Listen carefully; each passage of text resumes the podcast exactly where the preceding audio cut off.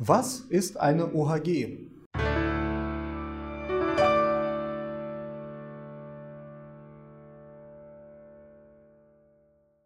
Hallo meine Damen und Herren und herzlich willkommen.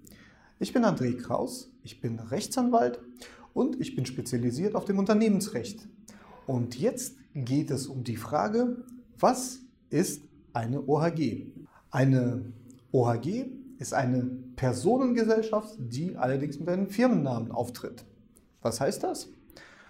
Eine Personengesellschaft ist eine Gesellschaft, die selbst keine juristische Person ist, die, sie bedarf zu ihrer Gründung zweier Gesellschafter zumindest.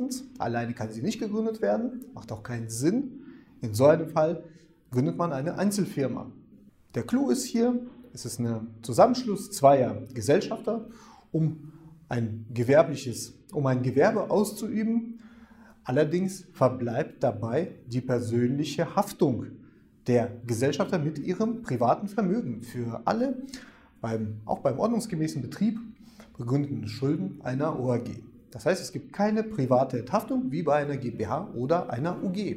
Man braucht für zur Gründung einer OAG, anders als bei einer GmbH, auch einen Beurkundungstermin, Notartermin, wie bei jeder Gesellschaft, die ins Handelsregister eingetragen wird.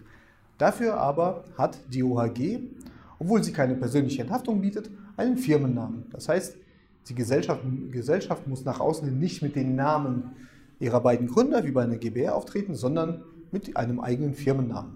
Dennoch verbleibt der große Nachteil der eigenen Haftung der beiden Gesellschafter, zumindest beiden Gesellschafter.